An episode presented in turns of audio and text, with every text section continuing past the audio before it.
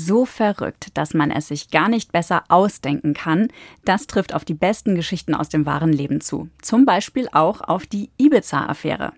Bester Stoff also für Serien oder gerade nicht?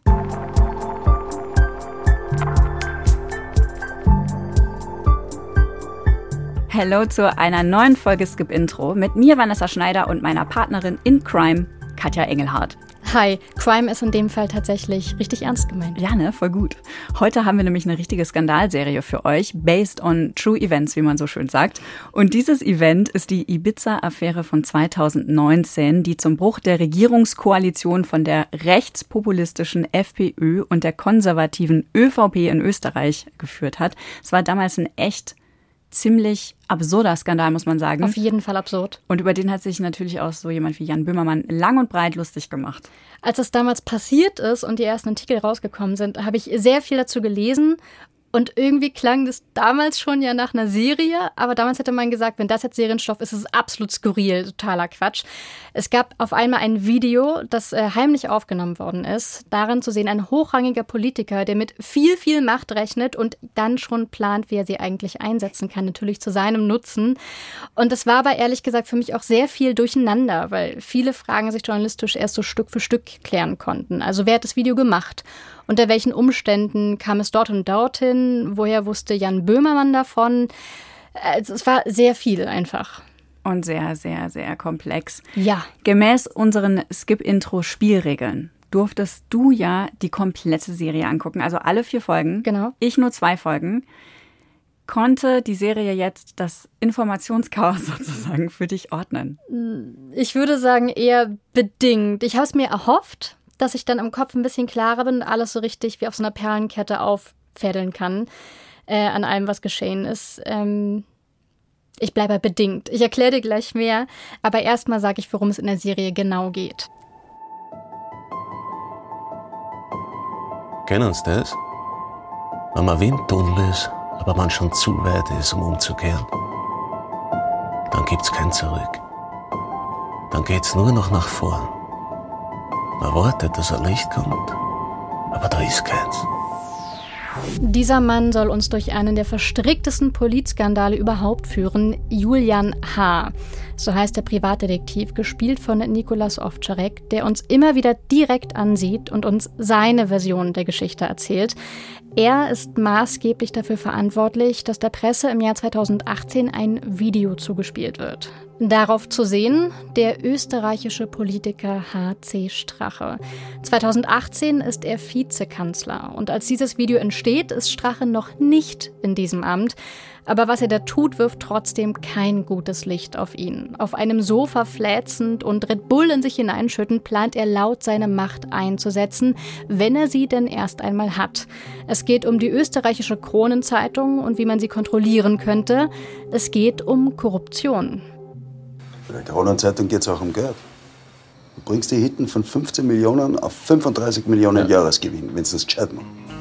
Auch wenn er immer wieder beteuert. Aber es muss trotzdem immer rechtskonform, legal und mit unserem Programm immer, übereinstimmen. Ja.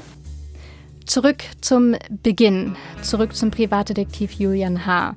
Einige Monate vor dem Videodreh lernt er den Anwalt Ramin M. kennen, gespielt von David A. Hamade.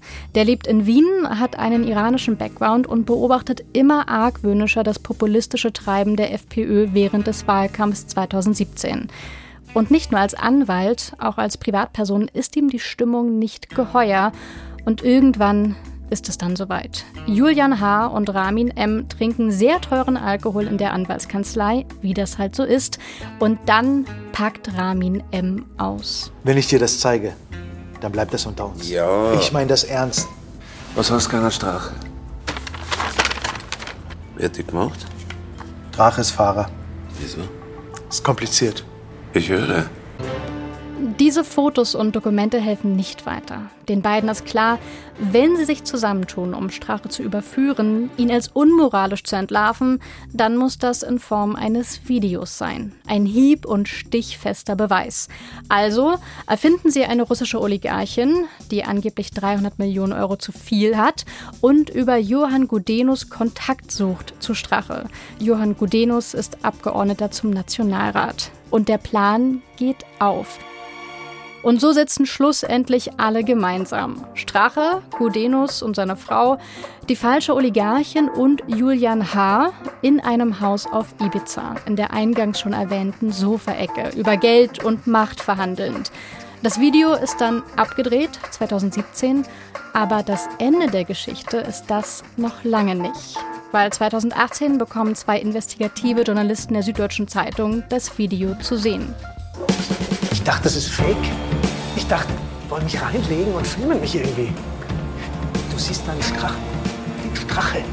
Du siehst ihn auf Ibiza im ausgeleierten T-Shirt, wie er darüber philosophiert, die Kronenzeitung zu übernehmen. Ja, das ist völliger Wahnsinn. Die Journalisten der SZ sind hin und weg von diesem Video. Das wäre ein Coup.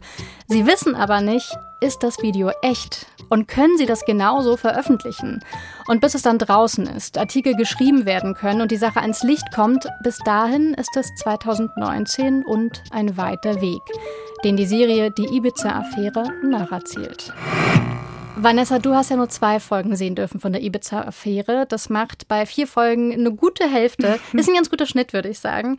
Aber hättest du weiter geschaut, wenn du weiter hättest schauen dürfen? Nein. Nein. Muss ich leider sehr klar. so hart sagen, ich hatte schon nach der ersten Folge keine Lust mehr. Ich habe mir dann die zweite doch noch gegeben und die endet dann ja eigentlich mit einem Cliffhanger. Also eigentlich hätte ich dann Bock haben müssen, unbedingt noch weiter zu gucken. Den hattest du nicht. Ähm, ne, da, man sieht dann, die zwei haben den Plan ausgeheckt und dann kommt We're going to Ibiza. Ja. Natürlich. Dieser Vengaboy-Song, der hat aber auch sogar im Real Life eine Bedeutung. Tatsächlich. Ja, das wusste ich gar nicht. Äh, dieser Song, nachdem die Regierung dann wirklich geplatzt ist, tatsächlich zwischen der FPÖ und der VÖP, haben Menschen gefeiert in Wien und dann gab es wie so eine Straßenparty und dieser Vengaboy-Song war die ganze Zeit da. Und auch in den Charts, glaube ich, ne? Der ist dann wieder ge, ähm, gechartet.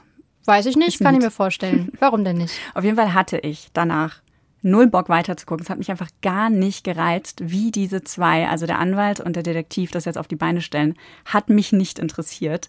Gar nicht. Und ich glaube, warum mich das Ganze so frustriert hat, liegt an genau zwei Gründen. Erstens, die Tonalität von der Serie, zumindest in den ersten zwei Ja. Folgen, schwankt extrem. Ja. Also ich habe mich gefragt, soll das jetzt witzig sein?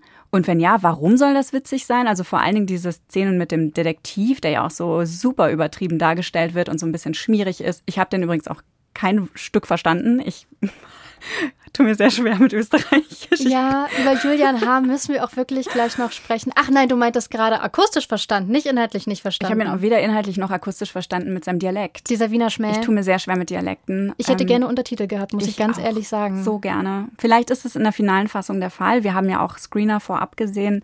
Also ich habe mir wirklich, wirklich schwer damit getan. Zum Teil auch mit der Soundmischung, wenn er im Club steht oder so und gerade darüber philosophiert, was sein Plan ist.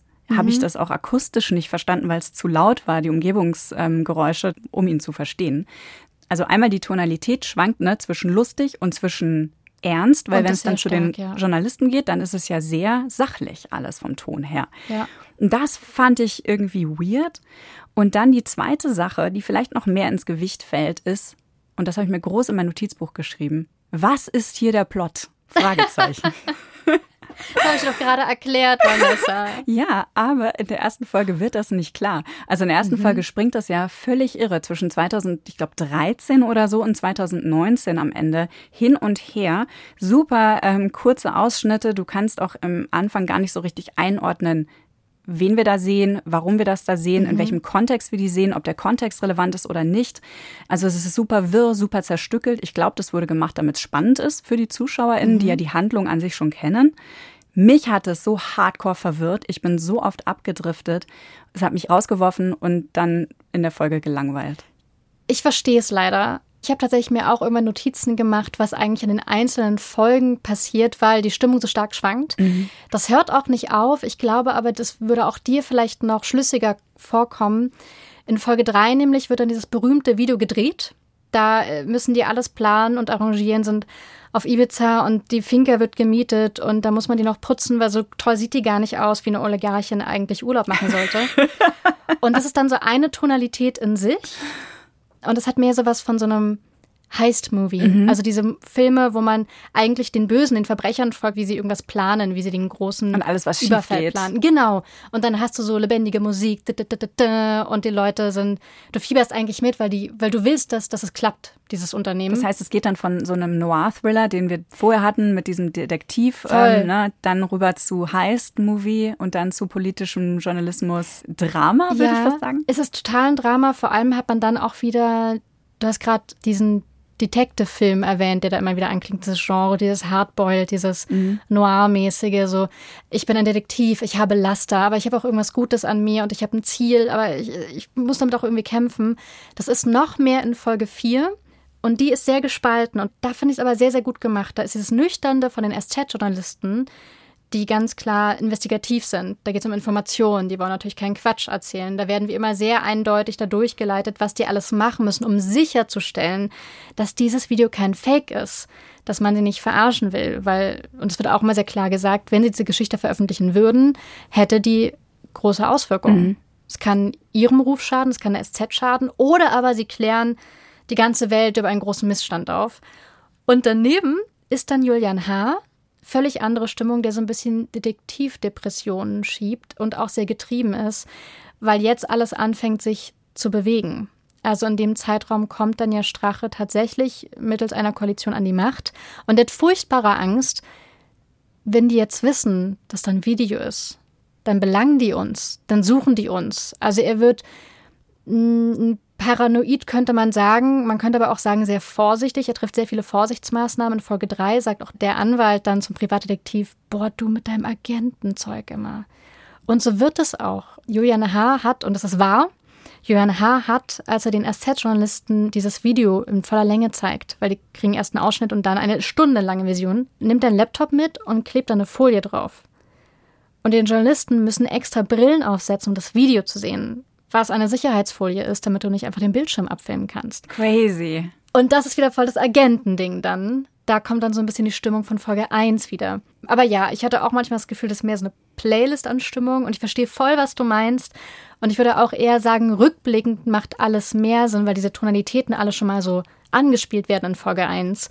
Das ist aber, um einen musikalischen Vergleich heranzuziehen, natürlich eine sehr wirre Melodie. Und irgendwann wird ein Jazzstück. ja, genau. So ein bisschen Free Jazz. Und irgendwann erkennt man dann Popsong-Strukturen. Oh man, schade. Okay, das heißt, ich müsste wirklich einfach noch dranbleiben und die Geduld aufbringen, es weiter zu schauen. Und dann lohnt es sich. Ja. Also hast du äh, das gerne geguckt?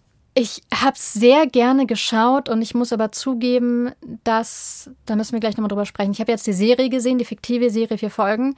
Ich habe danach die Dokumentation geschaut, die es auch bei Sky gibt, das Ibiza Video. Und durch die Mischung hat sich viel getragen. Ich habe diesen Eindruck gerne gehabt. Jetzt, wo ich die Serie gesehen habe und viel drüber nachgedacht, habe ich diesen Eindruck sehr gerne gehabt. Aber währenddessen hatte ich auch große Probleme mit den Zeitsprüngen. Ich hatte große Probleme mit dem Dialekt. Ich habe sehr oft zurückgespult. Und die Serie macht etwas nicht, was ich eigentlich gut finden sollte, nämlich die erklärt nicht ständig alles tausendmal, weil es aber vor allem einen zeitlichen Kontext gibt, in dem das spielt. Und eine Stimmung, die in Österreich spielt, ist zwar ein Nachbarland, aber ich habe zu der Zeit dort nicht gelebt. Ich habe mich nicht mit Freunden und Freundinnen darüber unterhalten. Das heißt, ich hätte teilweise noch so eine Verschnaufpause mehr gebraucht und war dadurch manchmal ein bisschen lost und mhm. musste dann zurückspulen.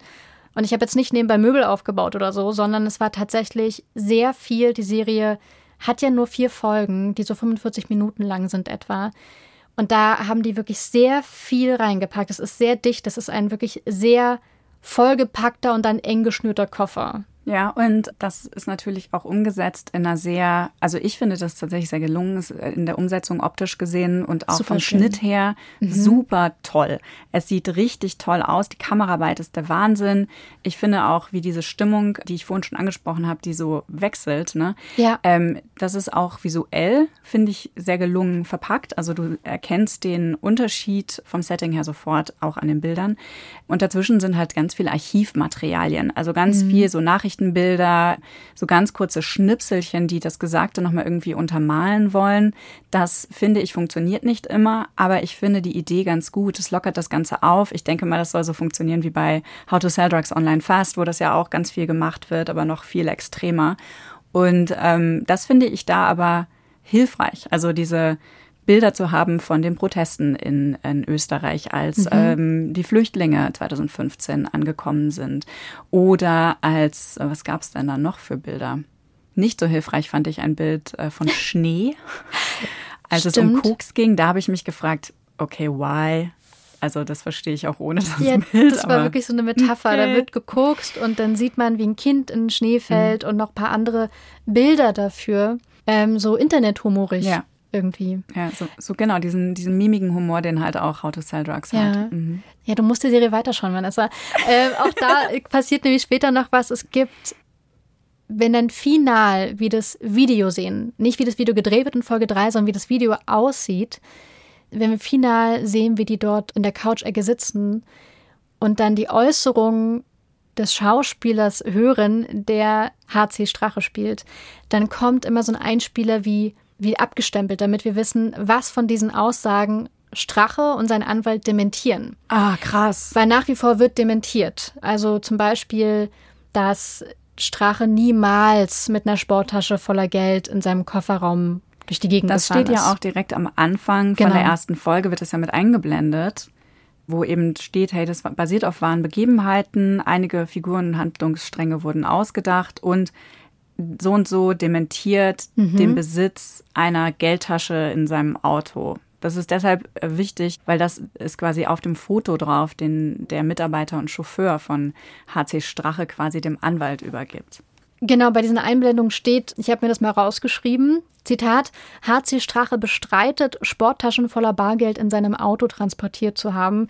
Ebenso wenig habe er private Belege als Spesen über die Partei abrechnen lassen. Ich verstehe aber mit den Einspielern trotzdem voll, was du meinst. Es gibt schon immer wieder später Momente, da hat mir das sehr geholfen. Da wird dann auch der, der Ton völlig gebrochen und dann wird kurz was erklärt. Da fand ich das sehr, sehr gut. Und die Farben, das hast du auch gerade schon erwähnt, wie verschieden diese Settings aussehen. Ich fand die Farben wahnsinnig schön.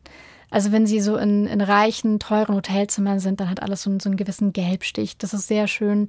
Und ich muss aber auch sagen, es gibt gerade in den sehr tollen Bildern manchmal Anspielungen, die habe ich auch erst verstanden, nachdem ich die Folgen sehen konnte und nachdem ich die Doku geschaut habe. Zum Beispiel Beginn Folge 3, die auf Ibiza spielt, mit so schnellen Schnitten und mal sehen wir, wie roher Fisch filetiert wird und dann Stück für Stück zu Sushi verarbeitet wird. Und dazwischen sehen wir Szenen aus Clubs, die einfach nur nach Reich und Wahnsinn und krasser Party aussehen.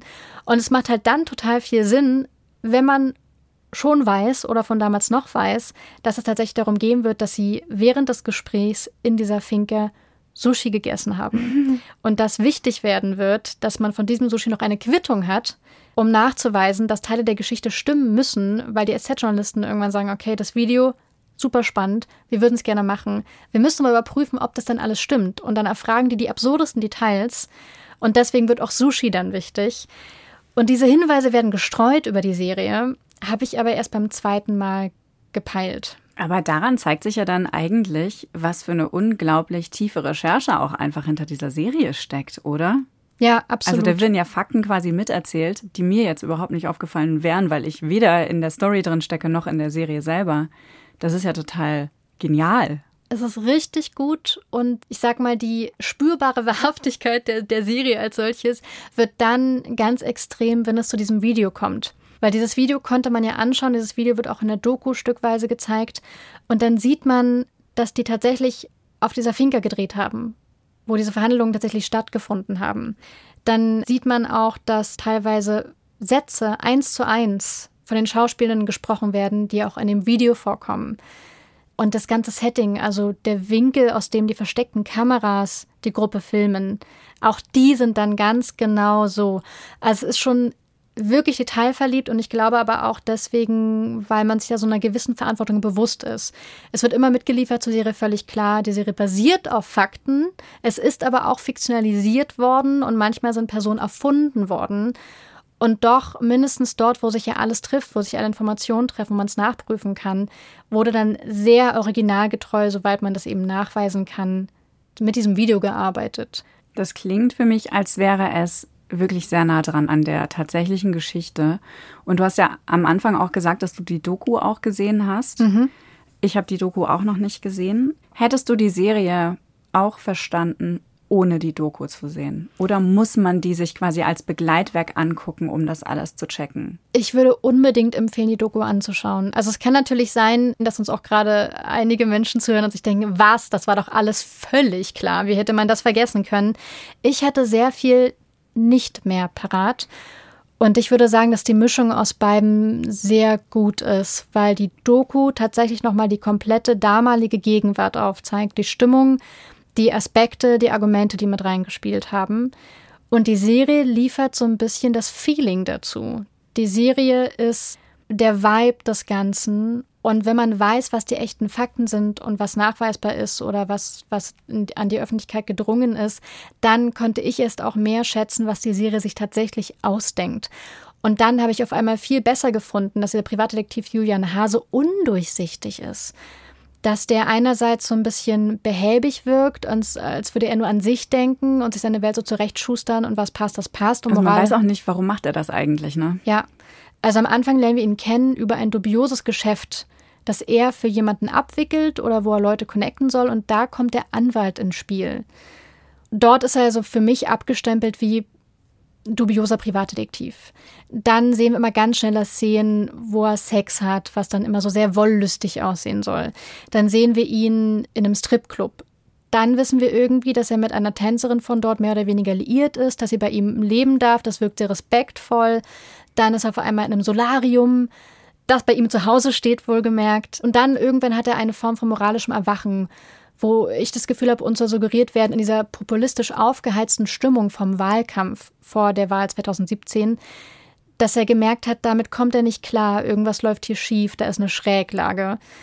Und diese Entwicklung ist, glaube ich, insofern schlüssig, als dass wir nie mehr über ihn wussten. Mir persönlich ist es manchmal aber auch deswegen schwer gefallen, einfach mal zu entspannen. Ich hatte immer das Gefühl, ich muss an diesem Charakter noch irgendwas erkennen und noch irgendwas sehen. Und gerade dieser Charakter, über den man so wenig Festes weiß und bis heute wohl nichts ganz Klares mhm. weiß, dass man den so ausschmücken konnte, das ist natürlich super, dass die Serie sich das leisten kann. Aber ich würde tatsächlich empfehlen, um genau diese Leistung der Serie zu sehen, würde ich empfehlen, erst die Doku anzuschauen und dann die Serie. Ich finde das irgendwie ein bisschen schwierig, muss ich sagen. Also, ne, ich liebe es, Als dass Voraussetzung? Es eine, ja, ich liebe es, dass es Dokus gibt zu ganz vielen Serien. So Sachen, die auf wahren Begebenheiten beruhen, die wecken in uns ja immer irgendwie die Lust, noch mehr drüber zu erfahren. Ja. Wir wollen auf jeden Fall alles wissen. Gib mir den Podcast. Also ich besonders, ich liebe sowas wirklich sehr. Stimmt, du hast mir auch mal erzählt, dass du, während du solche Serien schaust, dann auch schon nebenbei am Handy sitzt, so Second Screen mäßig und schaust. Stimmt das, stimmt das? Kann man das verwerfen? Ja, da ist natürlich die Voraussetzung da, dass ich nicht genug darüber weiß. Und bei der Ibiza-Affäre hatte ich jetzt diesen Impuls zum Beispiel nicht. Leider, vielleicht hätte mir das sogar geholfen. Aber das habe ich bei Tschernobyl gemacht und mhm. auch bei Das Geheimnis des Totenwalds ist eine True Crime Serie von der ARD, ist immer noch abrufbar. Auch da gab es eine Doku dazu. Bei Tschernobyl gab es eine Doku. Da gab es auch noch einen Podcast. Bei How to Sell Drugs Online Fast habe ich gerade schon erwähnt und auch von The Billion Dollar Code von Netflix ebenfalls mhm jeweils eine Doku dazu. Bei keiner von diesen Serien hätte ich aber die Doku gebraucht, um die Serie zu verstehen. Und irgendwie finde ich es so schwierig, ich nicke, dass, ja. es, dass ich das quasi gucken muss, um das wirklich durchdringen zu können und auch die Genialität der SerienmacherInnen schätzen zu können. Ja, ich weiß, was du meinst. Also, ich sag mal so, man kann natürlich beide Produkte, die Serie und die Doku, beide bei Sky anschauen.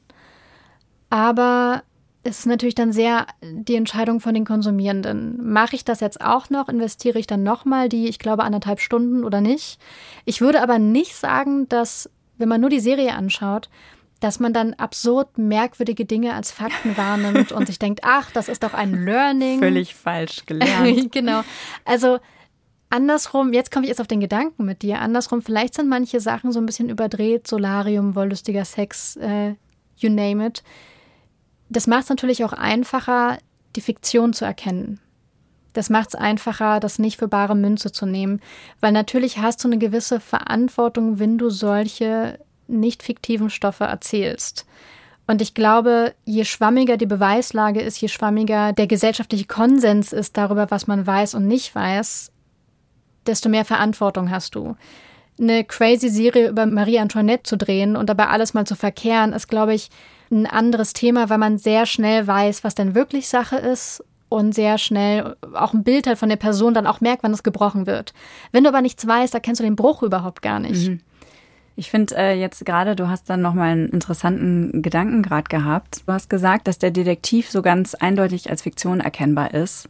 Das gleiche könnte man aber auch theoretisch über Strache sagen, so wie er dargestellt wird. ja, das ne? stimmt. Ich habe die erste Folge, also in der ersten Folge habe ich mir ganz groß aufgeschrieben, was für ein unfassbares Arsch, Punkt, Punkt, Punkt, Punkt, mhm. weil der so arrogant, so herablassend, ja. so menschenverachtend einfach ist. Ich, also was für ein kann es nicht um Ja, da steckt eine gehörige Portion Selbstüberhörung oh, immer in allem drin, was er so tut und sagt. wie der mit diesem Chauffeur so zum Beispiel umgeht und solche Dinge. Mhm. Und da könnte man aber natürlich auch sagen, naja, der ist halt überzeichnet. Äh, in Wirklichkeit ist er gar nicht so. Da also, würde ich meine? Ich, ja, ich weiß voll, was du meinst, aber HC Strache würde, glaube ich, widersprechen. Ich habe nämlich mal geschaut, ob er nicht sich irgendwie dazu geäußert hat. Und tatsächlich bei seinem Twitter-Account hat er ein, na, ich sag jetzt mal, Statement veröffentlicht am 21. Oktober. Ich zitiere. Die Ibiza TV-Serie ist einfach lächerlich und nicht ernst zu nehmen. Hier hat offensichtlich der Komiker Böhmermann mit seinen linken Gehilfen heimlich Regie für einen in Anführungsstrichen Anti-Strache-Propagandafilm geführt. Ich beschäftige mich lieber mit realen Zukunftsfragen als mit billiger Fiktion. Zitat, Tweet, Ende. Das fand ich, deswegen ist es super lustig, dass du das gerade sagst. Äh, ich fand aber auch sein, überhaupt, dass er darauf reagiert, total interessant. Also er streitet ja immer noch manche Vorwürfe, die auch die Serie beinhaltet, ab. Das sind aber auch reale Vorwürfe. Und dass er sich überhaupt die Mühe macht, darauf zu reagieren, finde ich super spannend. Und eine ausführlichere Äußerung gab es dann ja auch gar nicht. Es gab dann so Statements, ja, man hat da halt viel getrunken. Oder ja, er wollte dann ja diese attraktive junge Frau, die vermeintlich Oligarchin, beeindrucken. Dann so, das hat da immer alles so ein bisschen was von, ja, wir haben da nur im Sandkasten gespielt und übertreibt man manchmal und dann wird es halt mal ein bisschen raufiger. Weißt du, was ich meine? ja. Hat er natürlich nicht gesagt, aber dieses Gefühl habe ich dann immer davon so mitgenommen, weil ich schon auch glaube, dass die österreichische Sicht darauf nicht unbedingt vielleicht eine andere ist, aber man mit dieser Geschichte anders umgeht, auch im Zuge des aktuellen Polizskandals und überhaupt, weil das ja viel näher ist und viele der Schauspielerinnen sind ja auch Österreicher. In der Taz hat äh, Andreas Lust, der Heinz-Christian Strache spielt, was sehr Interessantes gesagt, nämlich wurde darauf angespielt, dass sie tatsächlich in einer echten Villa auf Ibiza gedreht haben. Und darauf sagt er, ja, die Villa ist jetzt ein Stück Österreich in Spanien. Österreichische Geschichte sozusagen. Und das finde ich so eine total spannende Aussage, weil ja einerseits damit spielt, die Geschichte auch anzunehmen, gleichzeitig da so viel Humor drin steckt. Und tatsächlich muss man ja aber die Geschichte annehmen. Es ist ja tatsächlich passiert. Jetzt wurde daraus, hat man eine Serie gemacht, aus vielen anderen Dingen werden keine Serien gemacht. Aber vielleicht auch wirklich diese Akzeptanz nochmal kollektiv weiterzutragen. Das finde ich einen sehr spannenden Aspekt an dieser Serie. Wir reden ja gerade über Medien an sich und, mhm. und wie äh, Medien auch berichtet haben über äh, die Ibiza-Affäre und ich finde spannend, wie die Serie wiederum Medien auch zeigt. Also einer von den Handlungssträngen ist ja offenbar auch die SZ-Journalisten, wie die recherchiert haben. Mhm. Ich habe jetzt in den ersten zwei Folgen eben noch nicht so wahnsinnig viel davon gesehen, nur so zum Teil so, so ein paar Einblicke. Ich finde es aber toll, wie die Serie diese komplexen Abläufe und auch die Recherche selber zusammengefasst hat, also wie die da mhm. arbeiten und so weiter. Wir sind jetzt beide Journalistinnen wir wissen zumindest, wie investigative Recherche so abläuft und funktioniert. Wir wissen auch, dass das super krass zeitaufwendig ist, zum Teil sehr, sehr langweilig werden kann, weil man halt auch ewig wartet auf Ergebnisse und so. Man mhm. kann nicht so schnell publizieren etc. Da habe ich mich dann schon gefragt, ob sich sowas überhaupt als Handlungsstrang für eine spannende Serie eignen kann. Ja. Also ob das auch vielleicht der Grund ist, wieso man mehr vom eher unbekannten Detektiv erzählt hat, als sofort zu sagen, wir setzen einfach die Journalisten als Fokus. Das ist ein guter Punkt. Also so richtig los geht's mit der journalistischen Arbeit, die immer wieder schon anklingt, vor allem durch die Zeitsprünge, aber so richtig los geht's eigentlich in Folge 4. Naja, und also es ist eine Spannung schon da, weil klar gemacht wird, es ist Druck. Die haben ganz viel Druck. Die beiden SZ-Journalisten Frederik Obermeier und Bastian Obermeier, keine Brüder, Obermeier jeweils anders geschrieben, die haben diesen Druck einerseits deswegen, weil sie was Korrektes machen wollen. Andererseits kriegen sie irgendwann mit, dass der Spiegel auch dieses Video hat. Dann kommt Zeitdruck. Den löst man, indem man sich zusammenschließt. Dann haben sie auch nochmal Druck, weil völlig unklar ist, können sie das Video als solches veröffentlichen oder müssen die Stimmen nachgesprochen werden. Es geht da um ganz viele rechtliche Fragen, die zumindest angerissen werden. Ich glaube auch, soweit man die halt nachvollziehen kann. Also mit Paragraphen kann ich auch nichts anfangen. Und diesen Plot noch länger hätte ich jetzt auch nicht so spannend gefunden. Und die Folge 4 lebt auch eben durch das Konterkarieren mit dem Privatdetektiv Julian H., der halt parallel dazu leidet. Irgendwie leiden gerade alle. Die einen wollen uns rausbringen und wissen aber nicht in welcher Form und ob alles korrekt ist. Julian H. leidet, weil irgendwie muss die Wahrheit ans Licht kommen und sobald die ja ans Licht gekommen ist, wäre er auch mehr oder weniger geschützter. Auf jeden Fall nicht mehr so vermeintlich angreifbar von denjenigen, die die Veröffentlichung stoppen wollen. Aber so richtig spannend, muss ich zugeben, ist es manchmal nicht. Das mag natürlich aber jetzt auch daran liegen, dass wir wissen, wie es ausgegangen ist. Also das, das Ende ist ja völlig klar. Was ich aber interessant finde, ist, dass am Ende der Serie so einen richtig glorreichen Gewinner gibt es irgendwie nicht. Die Journalisten konnten veröffentlichen und das ist sehr gut, aber das gibt jetzt keinen großen Jubel. Also da lässt niemand Sektkorken knallen. Da ist jetzt auch nicht eine Szene, wo sie mal sagen, komm und jetzt trinken wir ein Bierchen, weil es lief so gut. Das, das passiert alles gar nicht. Oder die Welt ist gerettet, weil Genau. jetzt ist er weg oder so. Genau, es gibt gar keine Form von Erlösung, weil man damit jetzt alle Probleme und jegliche Korruption erledigt hätte. Und auch Julian H. wird auch noch mal eingeblendet, der wird ja dann später festgenommen in Berlin. Der steht jetzt gerade übrigens in diesen Wochen vor Gericht in St. Pölten wegen Drogendelikten, also Drogenhandels, wo auch viel Kritik einfach an diesem Prozess äh, geübt wird, ob das alles so sauber ist. Ja, also ob es wirklich um Drogen geht oder geht es um vielleicht mehr. dann genau doch um dieses heimlich gefilmte Video. Und diese Erlösung in dem Sinne gibt es deswegen gar nicht, was ich aber gut finde. Ich finde das sehr realistisch und das wäre für mich zu viel gewesen. In der Doku dagegen von Regisseur Jörg Falbe, da ist am Ende alles hell. Es ist irgendwie Sonne im Bild, im SZ-Gebäude sind die Fenster irgendwie groß und alle, da ist ganz viel Licht, das hat irgendwie was sehr Positives. Und tatsächlich wird dann auch nochmal zitiert, der Journalismus als vierte Staatsgewalt. So, das Leben und die Ordnung der Gesellschaft funktioniert dann noch, solange es solche Journalisten gibt. Und das hat diese Versöhnlichkeit, die die Serie nicht hat. So ganz schmecken tut mir irgendwie beides nicht, muss ich ganz ehrlich sagen. Aber gerade wenn beide am Ende nebeneinander liegt, hat jedes so seine sehr, sehr klare Funktion. Doku und Serie meinst du? Ja. Ich glaube, es ist jetzt Zeit für unser Fazit. Mhm. Was ist dein Fazit? Ich bin immer noch bei Anschauen, aber beides anschauen. Also erst würde ich sagen, die Doku, das Ibiza-Video, ein journalistischer Krimi, so heißt die Doku im Ganzen von Regisseur Jörg Falbe. Dann die Serie Die Ibiza-Affäre von Christoph Schier. Aber man muss sich Zeit mitnehmen. Also gerade mit dem Dialekt, mit den ganzen Zeitsprüngen, das ist nichts, was man nebenbei wegkonsumiert. Da sollte man sich schon hinsetzen und wirklich mitdenken wollen, was aber mit der Doku vorher auch wirklich leicht fällt. Und zusammen muss ich aber schon sagen, habe ich das Gefühl, einen sehr wichtigen Skandal, einen Politikskandal der jüngsten Geschichte, der gar nicht so lange her ist und bei mir trotzdem so verworren im Kopf war. Gemeinsam habe ich das Gefühl, ist jetzt Ordnung in meinem Kopf und habe ich auch Anteil an etwas, was passiert ist und wichtig ist. Und allein dafür finde ich die Produktion von beidem sehr, sehr wichtig. Bist du denn überzeugt? Also würdest du jetzt, habe ich mir ein gutes Plädoyer gehalten und würdest du jetzt weiterschauen? Du hast ein super Plädoyer gehalten, aber ich bin irgendwie immer noch nicht interessiert an der Story. Und ich glaube, der Grund daran ist, dass wirklich sich einfach nicht so viel getan hat. Dass ähm, die Ordnung eben nicht wiederhergestellt ist nach dem Aufdecken dieses Skandals. Und das gilt für so viele Skandale, die investigative JournalistInnen aufdecken in den Guter letzten Punkt. Jahrzehnten. Und vielleicht ist es mir auch einfach noch zu nah dran. Also, dass Mhm. noch nicht genug Zeit vergangen ist, um das Ganze wirklich nochmal ähm, neu bewerten zu können. Weil wir sind ja jetzt gerade, es, ist, es sind gerade mal zwei Jahre. Stimmt, es ist nicht viel Zeit zum Reflektieren. Das eigentlich. ist nicht so wahnsinnig viel Zeit zum Reflektieren. Es sind auch immer noch nicht viele neue Dinge rausgekommen, seitdem die angefangen haben, die Serie zu ähm, machen, umzusetzen. Also vielleicht ist das ein bisschen der Faktor, wieso es mich nicht so richtig reizt, weiter zu gucken oder nochmal reinzuschauen. Ich finde ähm, alles, was du erzählt hast, super interessant, auch gerade die Hintergrundgeschichten und ich werde die Doku mir aber ansehen. Ich habe mein großes Plädoyer ja schon gehalten. Du könntest jetzt noch eins halten für eine Serie, die du empfehlen würdest, die irgendwie mit der Ibiza-Affäre zusammenhängt. Mhm. Ja, ich habe mir wirklich den Kopf zerbrochen darüber.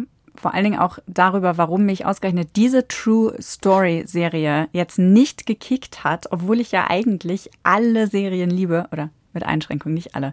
Nicht alle True Crime Serien liebe ich. Stimmt, du bist großer Fan. Bin davon. richtig großer genau Fan dein Ding eigentlich. von wahren Begebenheiten in Serienform. Und ich glaube, der Hauptgrund ist, dass hier zwar eine große systemische Ungerechtigkeit im Endeffekt aufgedeckt wurde, ne? Also Mhm. nämlich die Korrumpierbarkeit möglicherweise eines hochrangigen Politikers und die ganzen Folgen, die damit zusammenhängen. Aber eben eine politische Story im Endeffekt Mhm. von reichen Menschen, die mit meiner Realität so nicht wahnsinnig viel im Alltag zu tun haben. Sprich für dich. Mir, mir hat eine emotionale Ebene dabei gefehlt. In den ersten beiden Folgen, die ich gesehen habe, muss ich ja dazu sagen. Ne? Und darum habe ich jetzt einen Serientipp, based on a true story, bei dem die persönlichen Konsequenzen aus so einem gesellschaftlichen Missstand deutlich gemacht werden. Nämlich die großartige neue Netflix-Serie Made. Da geht's ähm, um, ich habe dir davon schon vorgeschwärmt. Ja, ich habe sie noch nicht gesehen. Sie ist wirklich toll. Da geht es um eine super junge Mutter, die ist Anfang 20 und die versucht, ihrer gewalttätigen Beziehung, also einer der häuslichen Gewalt, ähm, zu entkommen. Und sie wird dann aber quasi vom Sozialsystem der USA eher daran gehindert. Und das zeigt diese Serie so toll und eindringlich. Ich habe noch nie eine Serie gesehen, die eben diese Gewalt im Intimraum so gut zeigt, die auch zeigt, wieso diese staatlichen Institutionen versagen, gerade bei Menschen, die keine Arbeit haben oder arm sind oder beides. Und das ist wirklich großartig gelungen, emotional wie auch informativ. Das war auch ein gutes Plädoyer. Ich glaube, wir sollten Serienanwältinnen werden. Jawohl. Nur so parallel. Euer Ehren. Das war es auch schon wieder von uns beiden. Ein Hinweis allerdings noch, ihr könnt die Ibiza-Affäre kostenlos anschauen und da zumindest mal reingucken, so wie Vanessa ja auch gerade, nämlich ab dem 11. November im Online-Watchroom vom Seriencamp Festival. Das ist ein Festival nur für Serien und da sind Dutzende neue Serien aus der ganzen Welt kostenlos abrufbar. Mehr Infos dazu findet ihr in den Show Notes. Und wenn euch diese Folge von Skip Intro gefallen hat, dann schickt sie doch jetzt direkt mal an eine serienbegeisterte Freundin oder einen Serienfan in eurem Freundeskreis. Die freuen sich bestimmt auch über Serientipps. Und vielleicht kennen sie Skip Intro ja noch gar nicht. Habt vielen Dank dafür. Wir freuen uns auch über Nachrichten von euch, egal ob Lob, Kritik oder Wünsche. Schreibt uns eine Mail an skipintro.br.de. Und damit sage ich bis zum nächsten Mal. Fortsetzung folgt. Skip Intro ist eine Produktion vom Bayerischen Rundfunk mit mir, Vanessa Schneider und Katja Engelhardt. Redaktion Martin Zein, Produktion Ismael Ujar und Johanna Gutzig. Sounddesign Christoph Brandner und Enno Rangnick.